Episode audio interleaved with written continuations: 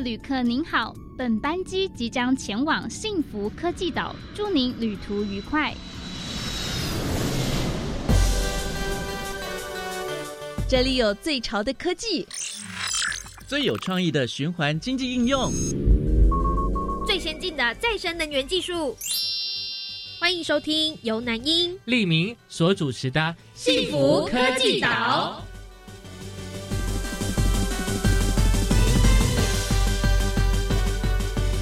欢迎收听幸福科技岛，大家好，我是李明。大家好，我是南英。好，在我们今天幸福科技岛的节目当中，要为大家介绍的主题呢，就是关于永续绿能哦。那我们特别针对要介绍的方向呢，就是什么是碳足迹。邀请到来宾呢，是工业技术研究院绿能与环境研究所的所长王仁谦博士。在小单元的部分呢，我们就是邀请到在台南有限责任台南市关田乌金社区合作社理事李正宪为我们介绍啊，因为他们的产品呢是获得了碳标签的认证的。那至于说什么是碳标签，那我们就进入我们的第一个单元，我们出发吧，跳岛旅游去，Let's go！嘿，拿起你的地图，快跟我们一起，Let's go，跳岛旅游去。这次要来到的目的地是绿能巧思岛。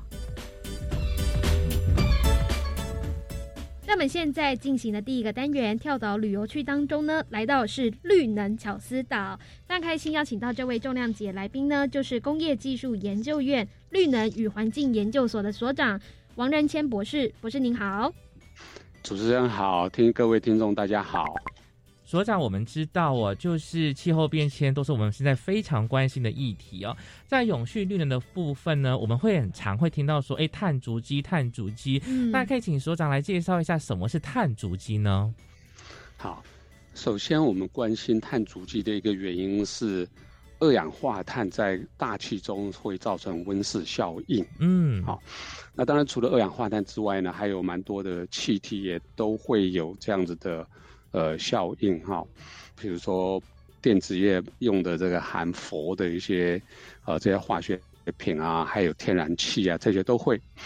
那我们都把它行不啷当叫做啊温室气体哈，嗯，那都用二氧化碳当量来表示。那有些东西它的温室气体的效应呢，比二氧化碳高很多倍哈。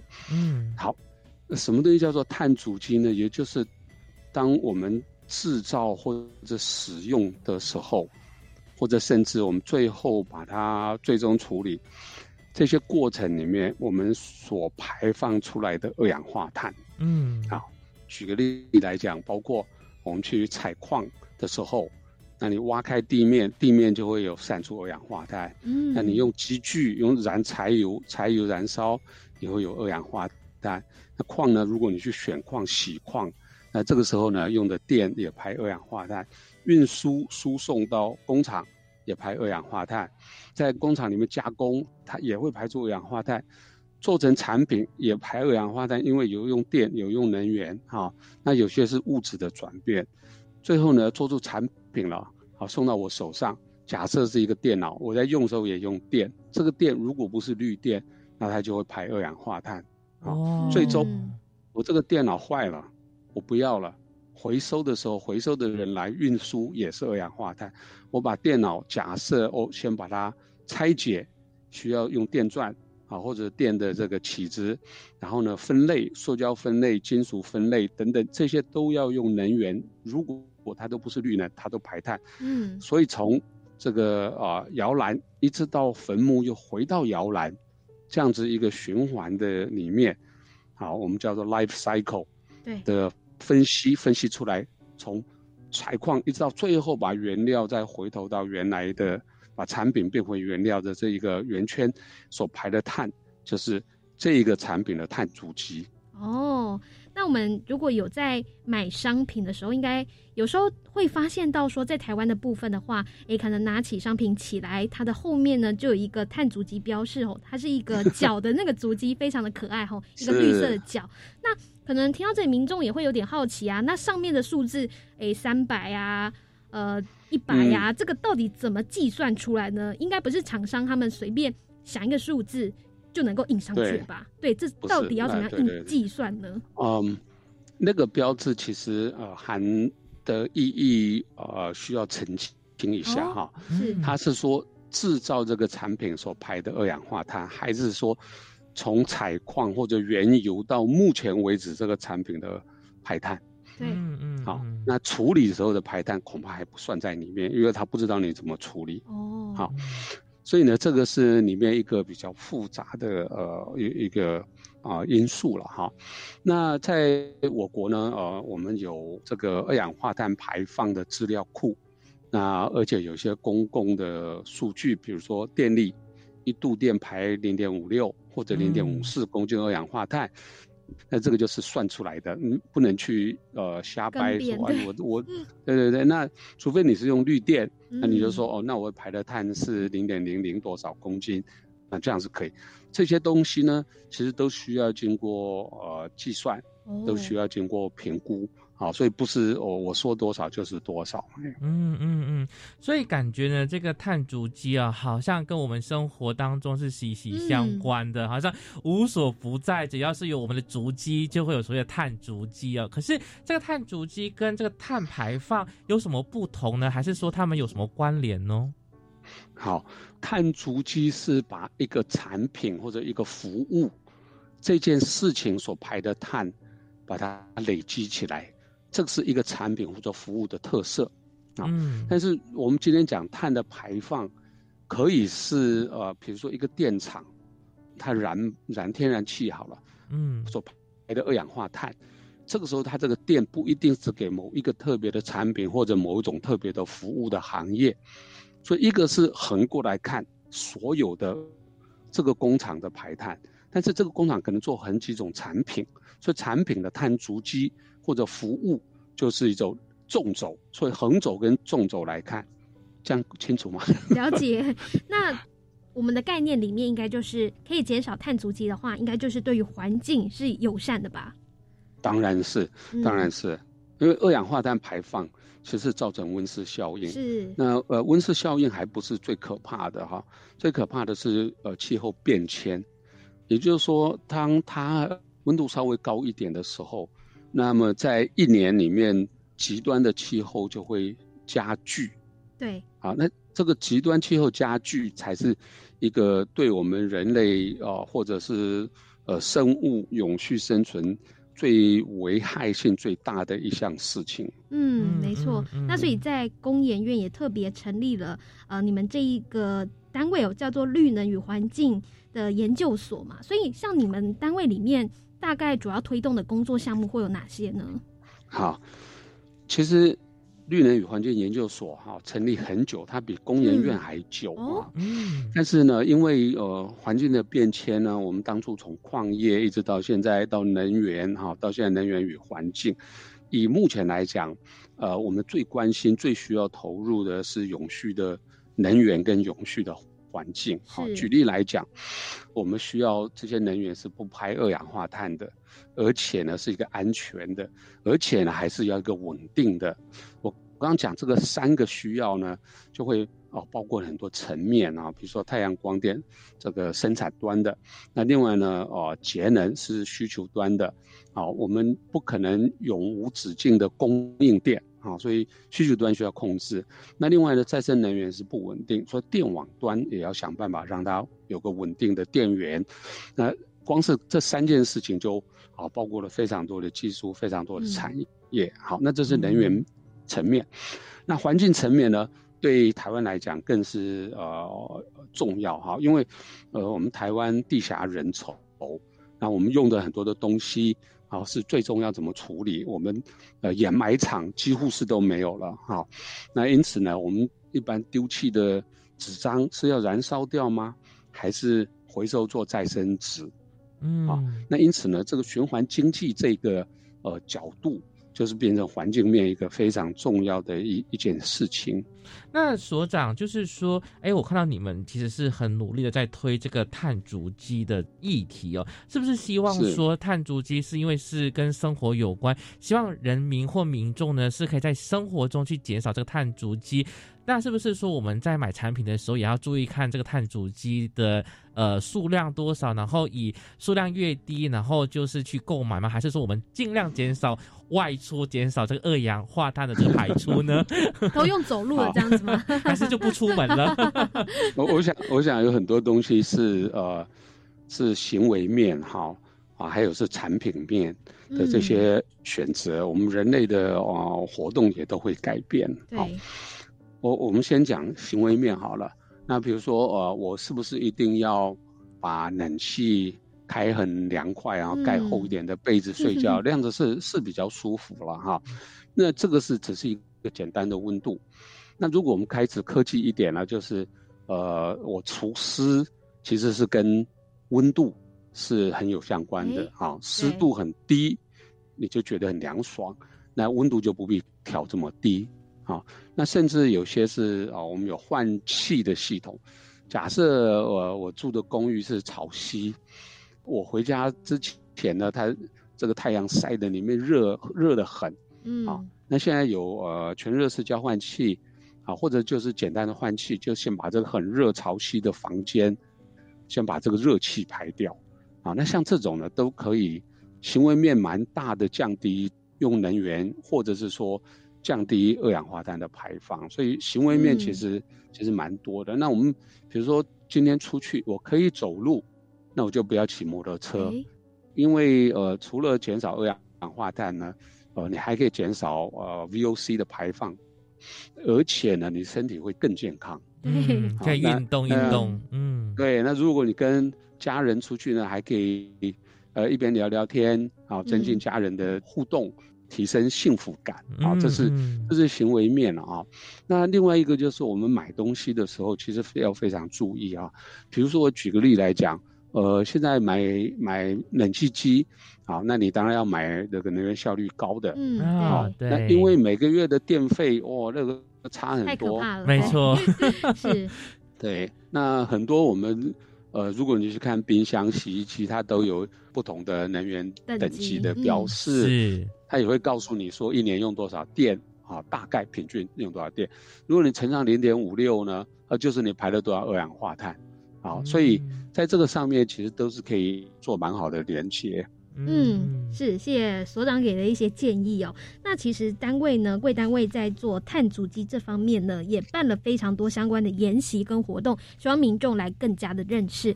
那关于这一方面的内容呢，我们先休息一下，待会回来呢，再继续请王仁谦博士来跟我们做分享。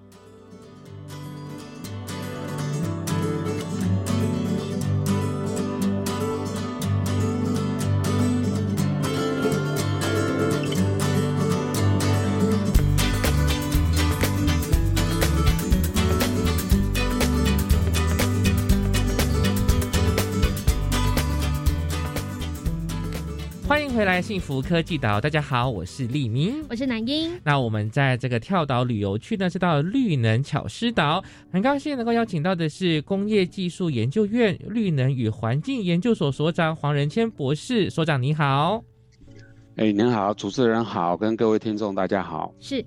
那在上段节目当中，我们稍微认识了工业技术研究院的绿能与环境研究所之后呢，呃，也要想请所长来帮我们详细介绍一下。其实我知道，在呃你们单位呢，过去在碳足迹这方面哦，办理了许多相关的研习跟活动，希望民众呢可以来做呃更认识哦。所以有没有哪些相关的活动，你可以帮我们分享一下？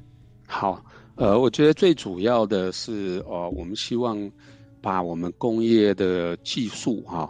能够减少碳足迹的技术，能够跟产业界分享。那在这个之前呢，其实先要让大家了解碳足迹这件事情是怎么算的、怎么做的哈。那我们会协助呃产业界啊来做一个分析，分析它的碳足迹的这个状况是什么啊。那举个例来讲哈，呃，假设我是一个做呃洗发精的公司，嗯，好。那我们就去帮这家公司呢，就分析一下它的原料的来源。这原料进来的时候碳足迹是是什么？然后呢，它在配方制作、加热哦，或者这些乳化等等这些制成里面，嗯嗯，对，它会用了多少能源啊？不管是用电或者是烧天然瓦斯做蒸汽等等，这个会排多少二氧化碳？最后东西包装出来、运送出去，或或有多少二氧化碳？甚至，呃，有些如果是仓储业、食品业，那它冷冻起来的时候，它这个冷冻也是需要呃耗电，那电可能也会有排呃蛮多二氧化碳。如果它不是用绿电的话，哈，嗯，那所以我们会帮它这个产品或者甚至服务的整个程序。嗯，检视我我讲产品好了，就从原料一直到产品出去，甚至仓储，对，都检视每一个步骤，哦，它会排多少二氧化碳。那这个呢，就是足迹，每走一步，从原料的门口走到产品的门口，这个 footstep，每一个足迹的排碳加起来就是它的碳足迹。那光做这个呢，还不是那么的完美。嗯嗯，很重要的是，我们要找到这个热点在哪里，就是这个足迹里面。哪一个脚步的足迹最大？哎，嗯，那个就是热点，热点先解决。我们在很多案例上，一几个案例上面看到，其实不是它的配方，也不是它的制成，而是它的包装盒子。哎，那个本身碳足迹很高。哎，真的吗？哦，哎，这个会违反一些想法了。对对那大部分都是有加热很多的，可是有些东西它不加热哈，它也不会切割。结果发现碳足迹是盒子，那包装的材料可不可以换？当然可以考虑啊，对啊，对啊，嗯，对。那像我们就会有一些呃资料库，那知道哪些材料机械强度是它需要的，但是碳足迹是够低的，啊，也符合呃一些不同国家的安全标准等等，这些我们就可以建议给厂商，那厂商就会改善。那这样子的话，它的产品在全世界的这个碳足迹。的比较之下，它就碳足迹比较小，而且如果有一天要有征碳税的时候，它的产品会被征的碳税就会比较少，它就比较有竞争力啊。那另外的呢，就是说像是比如说制成啊，或者化工业或者是工业上面，那是不是有比较好的方法来设计或者制作产品，甚至呢，是不是可以用回收的原料？这些呢，都会影响它的碳足迹。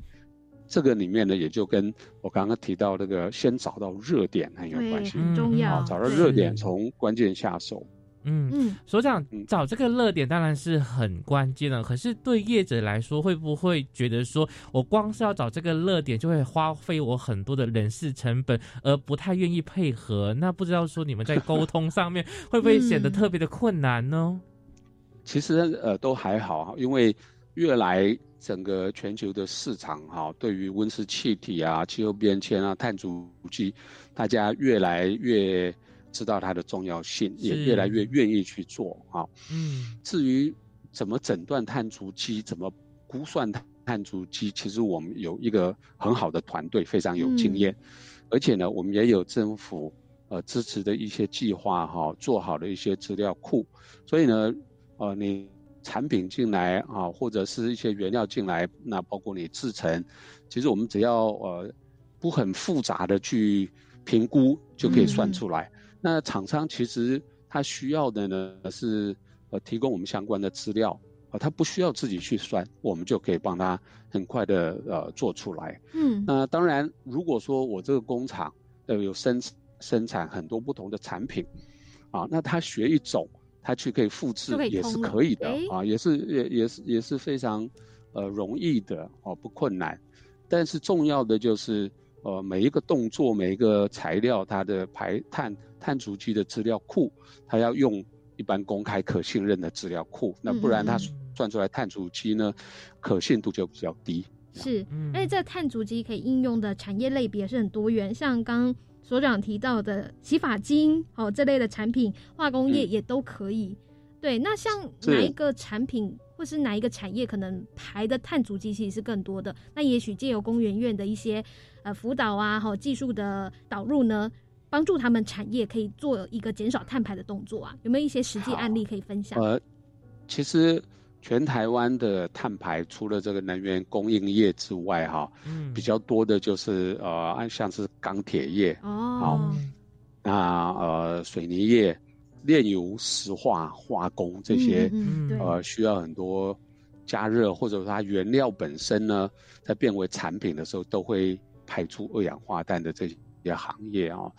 那这些行业其实都有啊蛮多不同的方式。嗯，那呃中间有一个呢，比如说是如果你不能避免一定要用的话，啊，譬如说水泥业，那是不是把这个大理石就是碳酸钙加热变成氧化钙，然后最后才变成水泥？中间碳酸钙加热变氧化钙排出来的二氧化碳，我们是可以把它捕捉起来。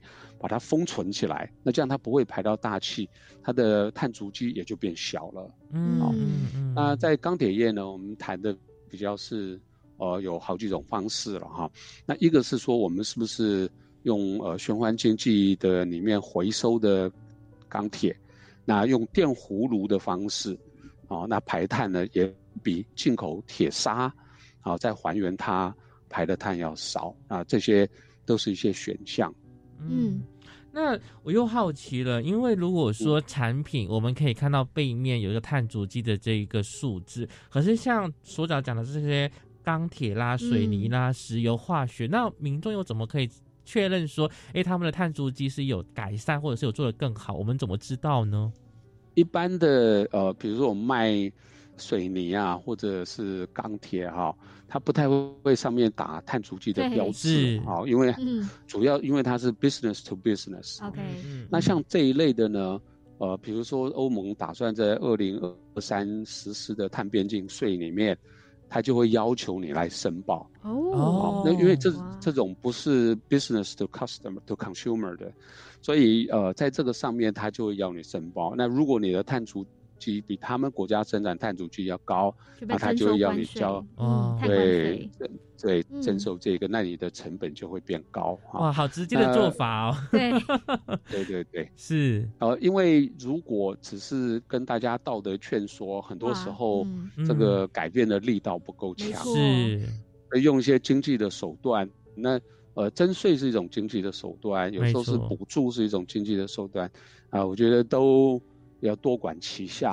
才有办法把碳足迹降得比较低一点。嗯，嗯包含奖励也很重要。其实用奖励的方法也是可以让整个的事业相关事业是可以一起来携手呢，让这个碳足迹做得更好的。你讲的完全没有错哈，比如说加热的锅炉，好、嗯那我如果呢是用这个煤，啊，那它排的二氧化碳很多，但是我如果改为天然气，它排的二氧化碳就会少。但是呢，我如果把这个设备要变更，那我是不是可以有呃新的投资减免？这也是一种诱因。嗯，好没错，那所以像这些都是一些政府有在考虑的一些、嗯呃方法或方案。了解。那虽然说我们现在看到呃，不管是 B to B 的这些产品，那或者是说市市面上更多的民生用品产品，他们不一定每一个都会标注碳足迹这部分嘛？那会不会想说未来可以怎么样去全面的普及或改进呢？好，这个就跟呃我们对于呃温室气体哈、气候变迁面临的这个压力跟我们的反应啊、对，嗯，那这也是一个呃社会责任好、嗯。所以呢，对于制造者而言，他会用企业社会形象啊、哦，跟社会责任的角度啊，那告诉大家。对，嗯。那从我们消费者来讲呢，就会认定说，哎，那如果这个公司的产品有这样子的事情，表示它对于我们整个社会的永续嗯，啊，它有负责任的这个心态啊。那有这个心态呢，通常我们会比较认可这家公司没司错，啊。那因此，我们对它的产品的呃选择性就比较会提升。好，那对这件事情，我觉得就是跟我们整个永续，如果从经济的角度看，就是这家企业它比较容呃能够把产品卖出去，它也就比较能够永续。嗯那不但是环境上面把二氧化碳排放降低，而且它在财务上面也能够比较呃 sustainable。对。嗯所以呢，现在没有一个强制的法律说，哎，大家应该都要标注这个你们的碳足迹，产品的碳足迹是多少。不过呢，相信有愿意去这样子去认证自己产品的企业呢，我们都可以给予呃一般消费者都可以给予适时的行动上的支持啊。对，嗯没错，嗯没错。嗯，那至于有关于更多的这个碳足迹的这一些活动呢，我们在下个单元呢再请所长来做介绍跟分享。我们先休息一下。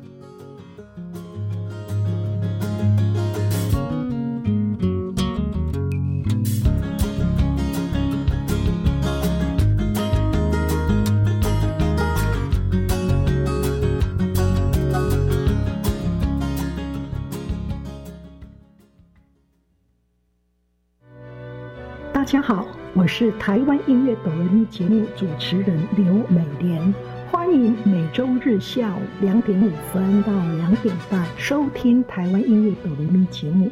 这里有人文歌谣，有管弦乐，有历史故事以及歌曲的前世今生。打开音乐窗，心简抖轻桑，跟着本节目一起了解台湾音乐的人文历史。爸爸，赶快一起来读书了啦！好，我马上来哦。哎，我跟你讲，我书架上合适的书跟小孩都读完了，该怎么办呢？我告诉你，教育部有很多亲子共读手册，放在国民中小学新生阅读推广计划的网站，欢迎随时下载，保证好书读不完。为爱阅读亲子共读手册，今年特别制作有声电子书，鼓励更多家长和孩子一起加入阅读行列，成为爱书人。以上广告由教育部提供。哎，小陈啊，看起来心情不错哦。妈妈的照顾问题解决了吗？对啊，真的很谢谢你告诉我一九六六长照服务专线的讯息。现在我妈妈都有日间照顾中心的交通车接送上下课，还有提供营养美味的午餐，很棒耶。嗯，我爸爸也说有朋友作伴聊天，每天还能参加不同的健康促进课程哦。看长辈在日照中心过得开心又舒适，做子女的我们就可放心工作了。以上广告由卫生福利部提供。加外加外，阿玛波拉，扎根格玛西卡斯达斯，的加古拉布古列列。大家好，我是来自台东的胡代明，这里是教育电台。那罗哇那咿呀那呀哦哎呀，那是你呀鲁玛的呀恩哦，朋友们就爱教育电台。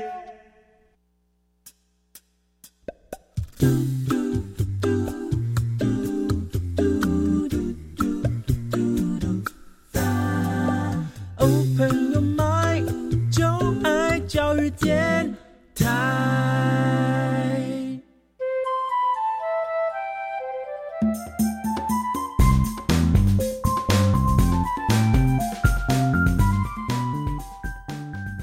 回来，幸福科技岛。大家好，我是李明。大家好，我是南英。好，在我们今天好所进行的跳岛旅游区当中呢，来到的是绿能巧思岛。非常开心邀请到的来宾是工业技术研究院绿能与环境研究所的王仁谦所长。所长您好，主持人好，各位听众大家好。所长，我们知道呢，二零五零年呢，我们就是希望说有一个近零碳排，就是有一个目标，希望说呢，到了二零五零年之后呢，我们是可以是零碳排的。这个难度会不会现在来说是很困难的呢？听起来怎么可能零呢？我们制成的生活当中好多产品都是零碳排，可能吗？呃，首先近零碳排不是不排二氧化碳，嗯，而是呢，整个算起来。我有排碳，但是呢，我也有把二氧化碳抓下来，呃，所以呢，以总和来讲，它是达到零碳排啊，这是一个概念啊。是。那比如说我们呃，如果以后还用天然气的话，那你燃烧就一定会排二氧化碳嘛。嗯。好，那这个二氧化碳我们是不是可以经过，比如说我把它捕获、封存起来，好，或者是说。呃，我来种一些植物，啊，树林，甚至湿地，啊，这些都可以把二氧化碳转换，把它固定化，固定化它就不在大气层里面，那因此也就可以降低温室效应，啊，所以大概是这些方法来达到净零。嗯，那净零碳排是不是困难呢？呃，没有事情不简单的，嗯，是，呃，没有没有事情是简单的，好，对。这个就是有志者事竟成啊！哈，嗯，呃，我们一定会需要往近零碳排走，是因为温室气体跟气候变迁的影响，会影响到人类的永续的生存。没错，很多的地方呢，不是大干旱就是大水灾啊。是，那这样子的情况如果急剧恶化下去，啊，人类是岌岌可危。那所以呢，我们在非常的状况，我们要用。呃，非常的努力去达到这个目的，是，所以呃，是困难吗？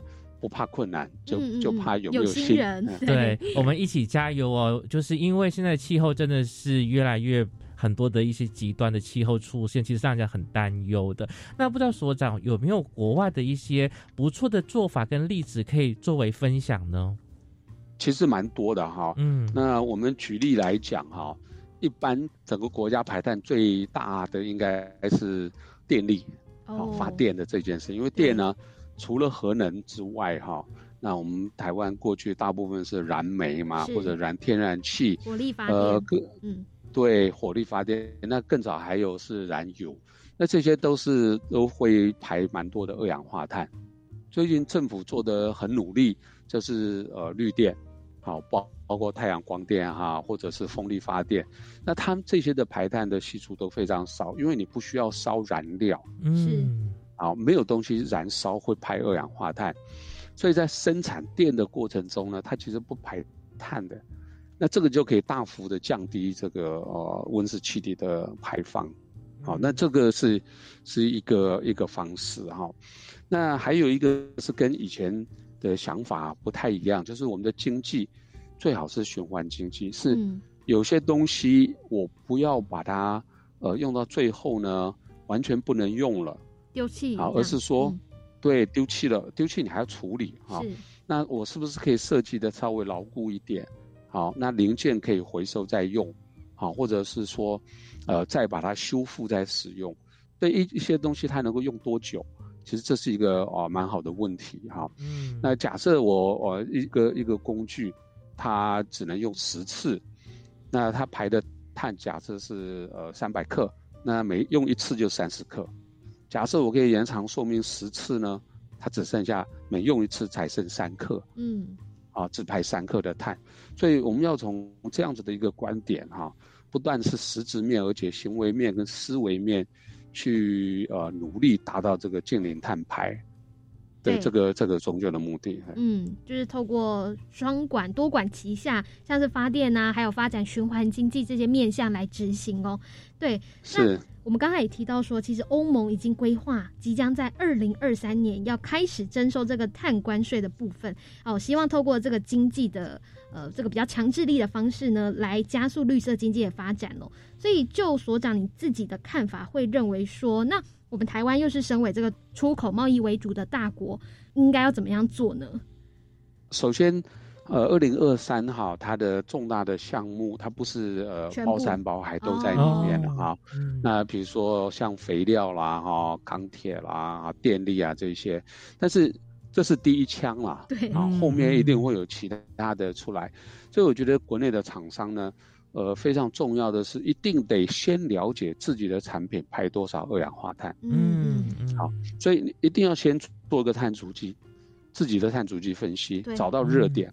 那第二个呢？有些是政府可以做的事情，而且可能是厂商做不了的，就是比如说能源的供应端，好，那大家呢就配合政府把绿能，呃，这个呃供应端呢扩大，啊，那这样子对他来讲，他用的能源排的碳就少了，好，那另外呢，除了政府之外，厂商或者公司本身要检视自己。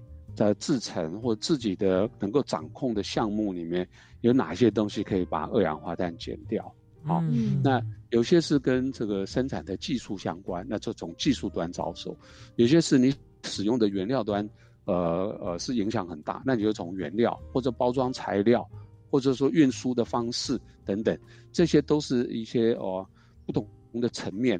好，要从一个比较呃三百六十度的角度去看这个事情哈。那而且碳足迹最重要的是要从一个生命周期来评估，啊，不是从摇篮到坟墓，而从摇篮到摇篮，要符合一个循环的一个概念。那所以我们就知道说，哇，这个碳足迹是很重要的。哎，如果以后呢可以用 QR code 扫描，然后就看到这个产品的碳足迹整个的过程呢，哇，我觉得就会更好了。那不知道说工研院接下来呢，你们的重点是什么？会着手办理哪一些活动呢？可以分呃两个层面了哈，一个是呃让大众了解这件事情，嗯，好，那这样子会比较科普。是，那其实我们可以到各个呃县市哈，那去跟大家办这样子的一个说明会，好，甚至呢比较用深入浅出的方式让大家了解，而且提升碳足迹的这个 awareness。嗯嗯。那另外一个是比较工业技术研究院的责任，嗯就是我们要跟产业更紧密的连接在一起哈。嗯嗯那这个方式呢，就会是我我们会去走访厂商，哦，好，问他的需求，然后我们可以帮他做碳足迹的分析，我们可以帮他确定他碳足迹排放的热点是什么。嗯那甚至呢，有些东西我们可以介绍哦，我们院里面的技术单位或者其他的技术单位，哦，嗯可不可以帮他解决？那有些是自己可以解决的，那就自己解决。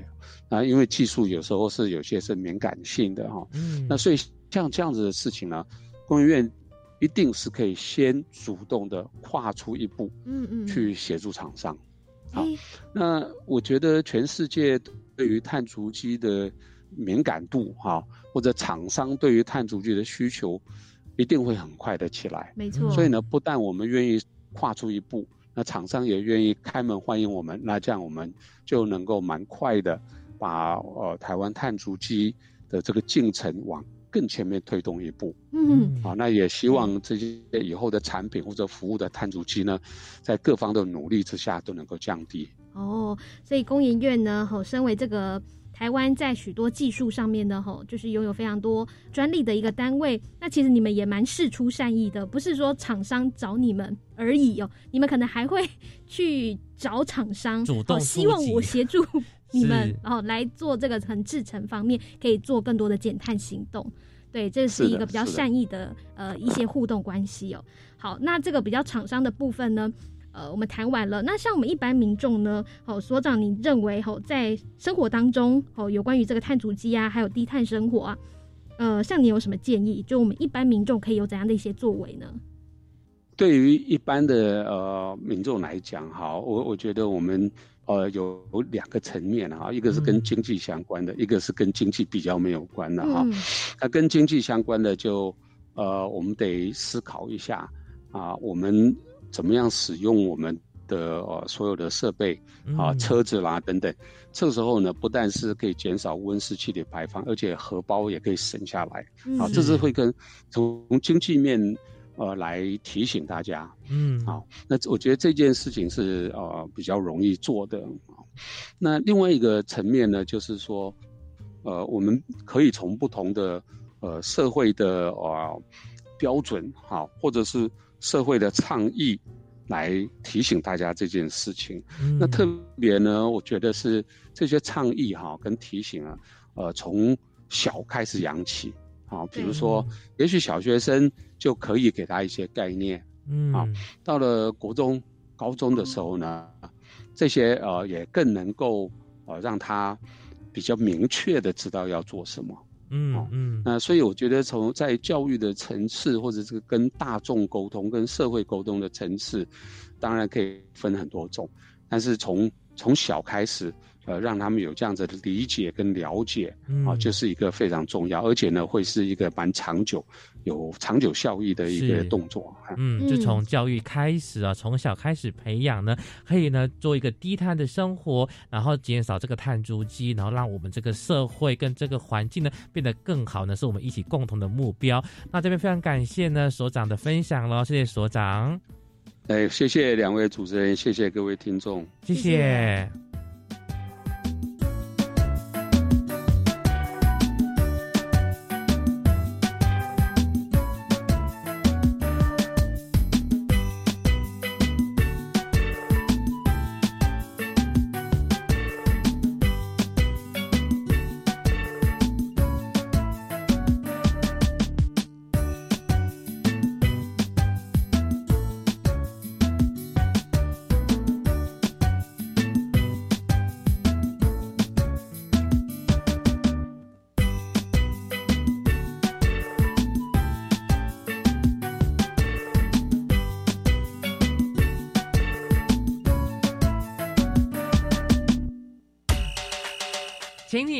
这样做，我会跟你这样做。欢迎加入绿能示范岛。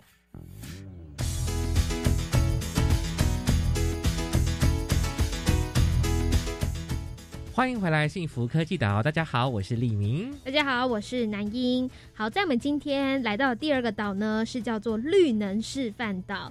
这位来宾呢，所要分享的主题是叫做碳标签认证的产品哦。嗯好，那我们邀请到来宾呢，就是有限责任台南市关田乌金社区合作社的理事李正宪。正宪你好，你好，哎，主持人好，哎，立明好，南英好，哎。那我们知道说，台南市哦，其实是很积极在推动这个企业揭露产品碳排放量哦。那辅导在地厂厂商呢，就取得这个环保署的碳排标签的这个认证，在全国的一千两百零四项碳标签产品中呢，台南的市区的产品呢，就占了二十二点五帕，哇，是全国之冠哦。哇那呃，我们也知道说，呃，你们的合作社呢，其中有五项哦，这个产品呢也是获得这个碳标签的认证的产品哦。那可以请你先介绍一下是哪五项吗？其实我们的五这五项产品，它其实就是我们零壳碳的吸附包。那我们把它分成一号到五号，那根据不同的使用场景去做分类。那像一号，它就适合摆在嗯 客厅或者是房间。那二号的部分是针对鞋子跟鞋柜的部分去做设计的。嗯那三号的部分，它可能就是厨房琉璃台跟冰箱。那四号的部分，它的体积相对又更小了，它可以回到抽屉。那五号的部分就是针对我们手拿的包包。哎、这个领域跟类型都好不同哦，所以到底那个实际的产品是什么东西啊？可不可以再说的更清楚一点？我们的零壳零壳碳吸附包里面其实就是零壳碳。那零壳碳是从关田在地的废弃的菱角壳所转化而来的。因为关田的产业就是菱角嘛，它占台湾，它占全台湾的七成。这个高产量伴随而来的背后，就是这些废弃的农废要如何处理。那过去大部分就是被弃置在路边，或者是放一把火给烧了。哇那我们都知道，其实放火烧也好，或者是送进焚化炉烧也好，最后都是变成 CO2 碳排，是，嗯，就是跑掉嘛。那我们现阶段透过我们一些科学专利的碳化制成，那我们可以把一部分的菱角壳转化成零壳碳。这些零壳碳就是我们对环境的贡献，就是我们所抓下来的固碳的一个效益。嗯，那这些产品你说分成一二三四五号，然后放在不同的地方，它的功能是什么呢？其实主要就是调节湿度跟去除异味。哦，嗯对，是。那要做这个吸附包，前期应该也是呃投入了非常多的研发过程吧？对，最早这个就是公所这边跟学校这边，他们花了大概两年的时间在专利碳化制成上面的研究。就这个专利碳化制成的特别在于说，它无需外加能源，呃，嗯我们利用菱角壳自己燃烧所产生的热源，同时碳化自己。嗯哦，所以我们嗯，对，所以我们呃十五公斤的壳下去碳化，那一部分当然会燃烧掉，那一部分就会转化成零和碳。哇，所以这个技术也蛮厉害的。可是我比较好奇的是说，哎，这个产品要怎么样获得这个碳标签的认证啊？哦，我们如果在网络上查碳足迹资讯网，就是那个环保署，其实它有在推动这个碳足迹的标章认证。那我们在这个网上就可以注册，然后提出申请。嗯，那后续嗯就会有专人来跟我们接洽。嗯嗯，那他们的认证的这个标准会是什么呢？比如说，在制造这个产品过程当中，碳排放量要降到多少，然后才叫做合格吗？好、碳足迹的这个标章，它其实比较像是一个自我揭露的概念。嗯就是我们任何一项商品，它从呃原料的取得，然后生产、运输到制造，其实都会产生碳排放。碳足迹就是针对这些种种的各个环节所计算出来的 CO2 的排放的加总。哦，嗯，所以呢，你们想这个产品推出的这个吸附包，想要通过碳标签的认证过程当中，像你们会遇到哪些困难吗？因为今年是一百一十年嘛，嗯那我们其实早在去年就想做，因为从事生物碳生产，它其实是一个固碳的一个行为。那我们会认为说它，就因为现在全球气候变迁，那嗯对于碳中和跟碳权的议题也是大家日渐重视，所以我们会觉得说，诶其实在从事生产生物碳这一块是应该要被注意到的。嗯嗯那去年我们想去年我们试着提出申请的时候，就遇到一个问题。对，呃，我们在算这个碳足迹，它必须要有一整年的记录。哦，就是包括数可能据资料包材的够长，嗯，对，数据资料要够长。那我们去年，因因为我们在关田这个社区去生产零可碳，很多都是跟在地不同的社区去连接。那我们少了可能是文书，就是完整的文书的资料资料记录，就变成说去年想申请，但却没有足够的资料来完成，所以我们又往后延了一年。那在今年才把去年整个资料都记录下来，才再一次的提出申请。是，就所以表示说，这碳足迹啊，就是一步一脚印，反走过必留下痕迹哦。哦，那这样的一个产品获得这个碳标签的认证之后呢，你觉得对于你们合作社的这个营销有怎么样的一个变化吗？因为我刚刚有提到说，碳足迹其实是一个自我揭露。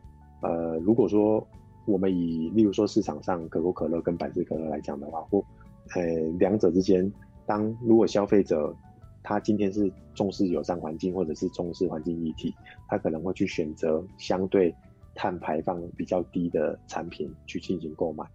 他在购买满足自己的需求的同时，就可以对这个环境就是尽一份心力。这是嗯我想它是一个碳足迹的一个用意啊。是。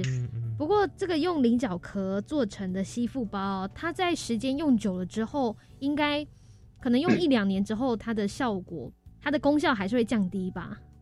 以这样子的生物炭来讲，其实不管是菱角壳，或者是木炭，或者是竹子，其实，嗯，当我们把这些生物制材转成碳之后，它大概可以在土壤当中，自己分解。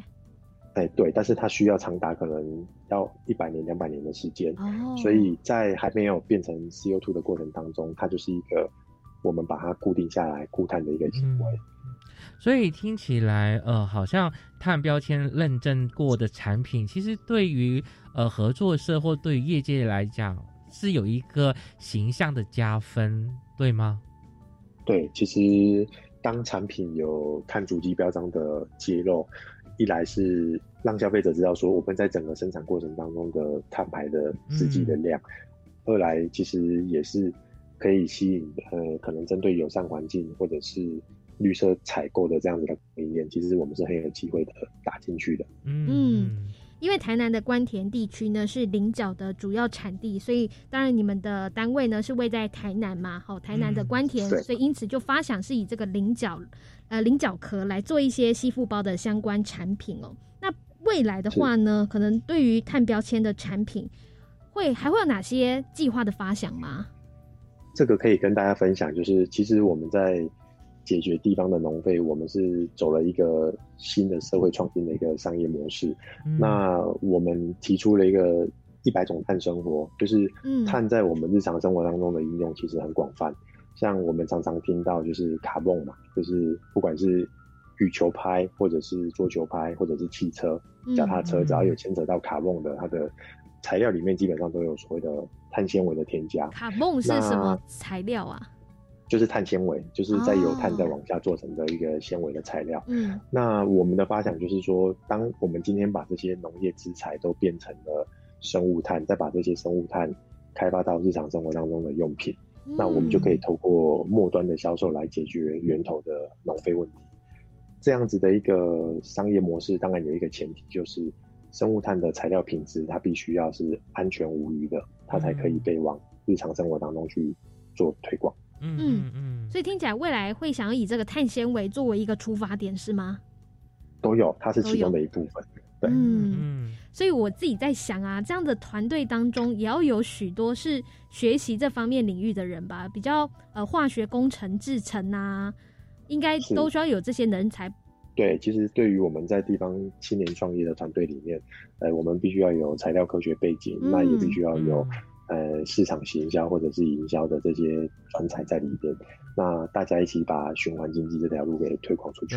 我觉得共识很重要啦，就是说。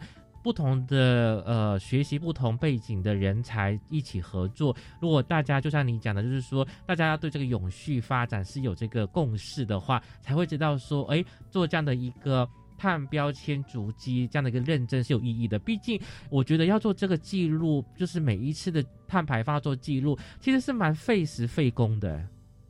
没错，而且也很琐碎，因为它从源头原料，那包含不同的交通工具的运输，嗯，然后包含在生产过程当中所投入的人力，因为人在活动的过程当中也会产生碳排，嗯，所以其实碳足迹的揭露，它背后所代表的意义其实还蛮广的，然后也蛮深的。嗯，好，那像你们的单位有限责任台南市关田乌金社区合作社的呃这个单位，所以像你们的单位是致力于在推动这些相关环境友善的产品吗？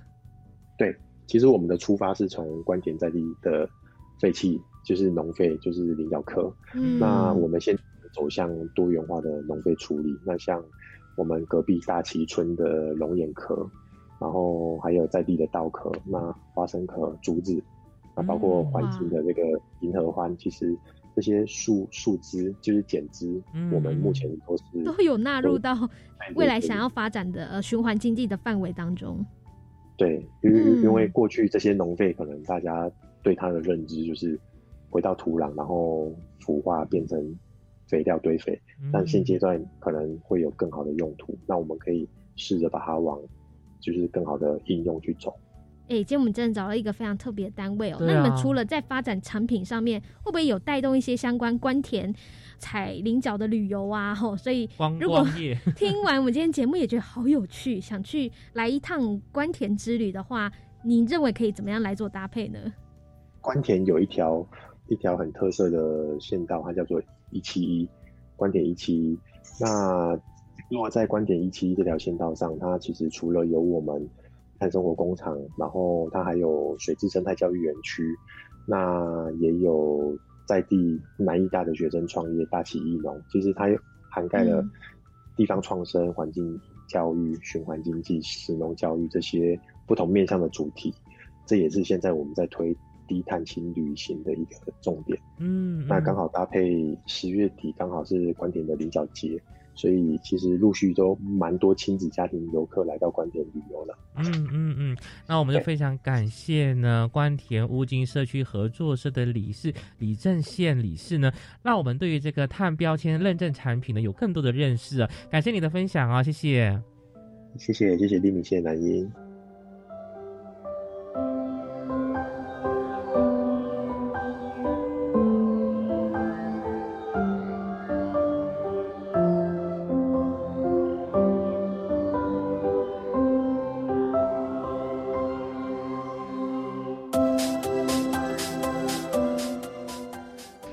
听众朋友们，会不会跟我一样呢？就是听完这一集节目的介绍啊，到了这个卖场或超市，会特别去看产品的背后有没有这个碳足迹，有个脚的这个足迹的 logo 哦。嗯，那当然呢，呃，这个上面显示数字呢，就是说这个商品在制作的过程当中，包含呢从原料取得、工厂制造、配送、销售，那使用到最后呢，呃，废弃回收等整个生命周期，它所直接或是间接产生的温室气体哦，这个数字，那我们也许就可以做一个聪明消费的选择。嗯，听我们节目呢，就会有更多科技教育的知识哦。那记得每周日十一点零五分准时收听我们的幸福科技岛再见。下周再见，拜拜。